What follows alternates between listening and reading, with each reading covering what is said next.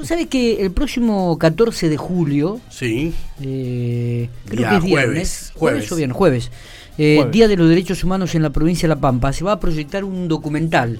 Fuerzas Vivas, es un documental que está relacionado este, con un eh, colegio, el colegio José Ingenieros eh, de la provincia de La Pampa.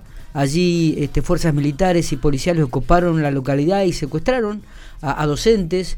Eh, y en relación a este tema, vamos a hablar con este, un piquense que participó de este documental, que es el, fotógrafo de mm, eh, el encargado de la fotografía de este documental, que es Francisco Galetti, a quien tenemos en línea y le agradecemos estos minutos que tiene para charlar un ratito con nosotros. Francisco, buen día, gracias por estar.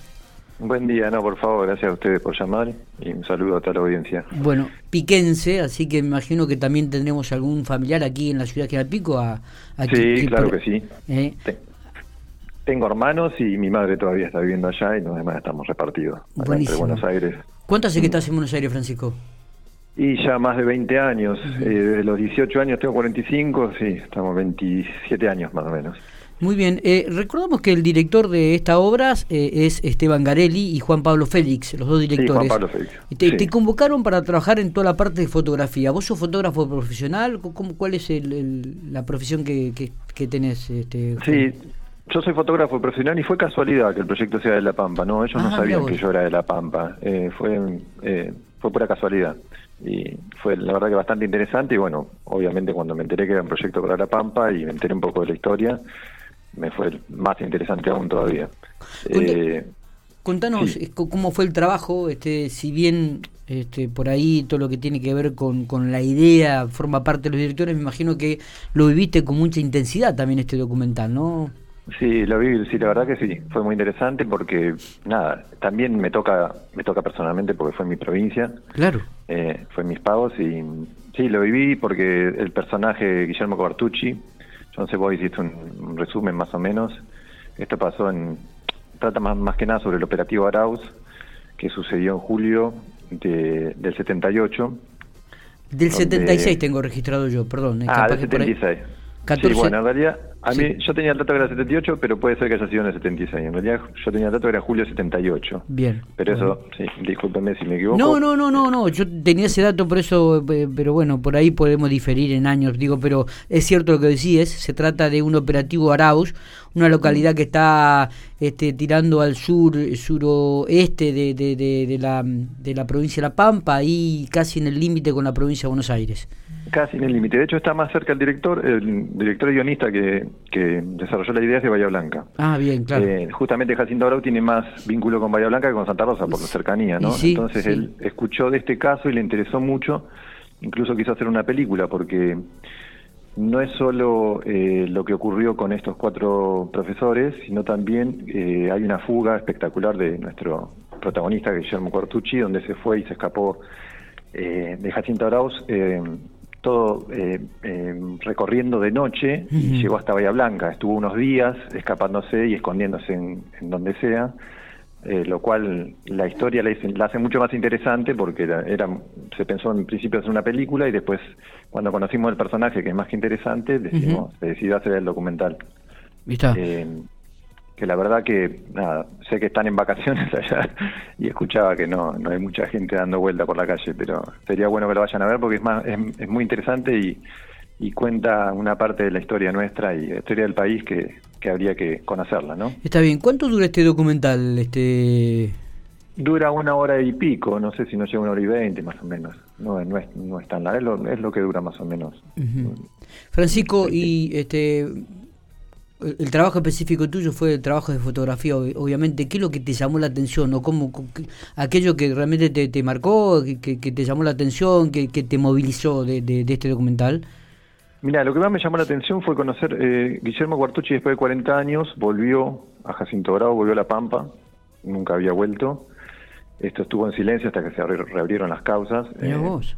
eh, entonces cuando volvió yo lo acompañé y estuve con él pegado a él y, y las sensaciones y el nerviosismo y el miedo que tenía incluso 40 años después, eh, a mí me pareció me pareció extraordinario vivirlo con él y explorar toda esa investigación que él mismo hizo ¿eh? Eh, sobre todo lo sucedido eh, eso es una de las cosas que más me llamó la atención porque eh, creé una empatía con el personaje que nunca pensé que iba a llegar a tener, lo cual me pareció más que interesante. Mira vos, y además me imagino que también, aparte de, esto que estás narrando y contando, digo, cuando uno comienza a escuchar detalles de lo vivido, ¿no? Y la experiencia de lo vivido en ese lugar. Sí, es muy fácil. Hay una, hay una, el director de ese momento del colegio dice una frase que es un punto muy importante sobre el documental que dice que es, eh, llamativo cómo se arma un operativo represivo y no tienen nadie a quien reprimir, a, reprimir de alguna manera, ¿no? Eso, eso es un punto como muy interesante a, tener en cuenta porque es cierto, se armó un operativo por unos comentarios de vecinos de, alguna manera eh, y tenían que, secuestrar a alguien y realmente no tenían no, no tenían mucho que material como para para digamos para para secuestrar o para entonces agarraron a estos docentes por un comentario de que ellos introducían ideas marxistas porque uno de ellos había viajado a Oriente lo cual es un poco ridículo. Y todo esto nos fuimos enterando a medida que, que, se había un guion previo todo, pero con él nos enteramos un montón de cosas que, que fueron pasando, ¿no? Como la, la, gestación, digamos, de del gobierno militar también está en la parte civil, ¿no? Totalmente, totalmente. Además fueron, además fueron docentes y vecinos quienes fueron torturados y encarcelados en esa época. Exactamente. Sí, justo este, justo Guillermo Cuartucci no era pampeano. Ah, mira. Eh, pero por eso él eh, entró al colegio, digamos por recomendación, pero parece que había alguien en, en la ciudad que quería ese puesto, entonces empezaron a decir que el tipo tenía algunas ideas marxistas. Porque había viajado a Oriente y tenía unas cosas raras y a sus alumnos les había mostrado eh, fotos de diapositivas en ese momento de, de Oriente, entonces creían que traía ideas eh, es la verdad interesante el tema. Totalmente. Recordamos que el 14 de julio se va a estrenar este documental en Santa Rosa, pero en General Pico va a ser el día 15 de julio a las 19.30 horas en Médano, aquí en 24 y 11, para, para que la gente que nos está escuchando y quiera participar, quiera ir a verlo. En General Pico va a ser el día 15 de julio, es decir, el día viernes, a las 7 y media de la tarde en Médano. ¿Cuándo se llevó a cabo la realización de este documental? ¿En qué fecha? Eh, en el 2018, y de hecho, ah. en 2018 coincidió con el juicio en Santa Rosa, se reabrió la causa y fuimos al juicio y presenciamos todo y grabamos todo.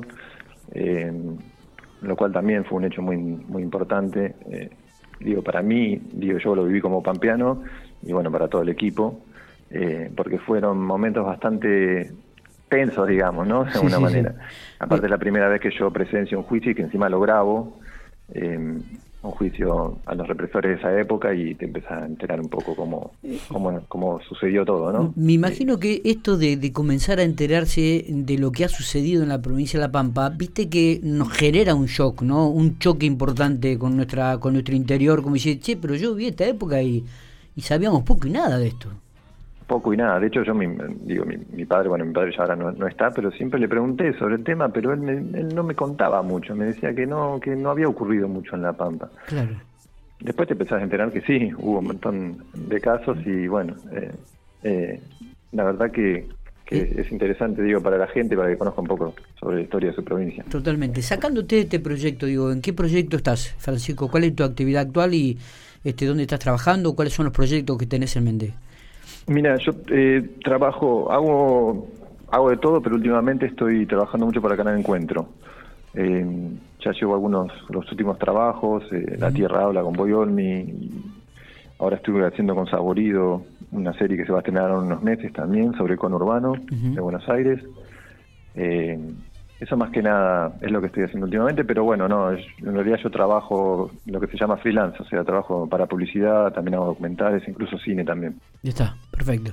Francisco, este, te agradecemos mucho estos minutos, queríamos tener tus palabras, piquense obviamente, y un documental que refleja lo que ha sucedido, como en tantos otros lugares, en épocas de la dictadura en la provincia de La Pampa. Así que te, te deseamos lo mejor, éxito, este, y bueno, que mm. puedas seguir concretando proyectos realmente de valor como, como el que has hecho en este documental.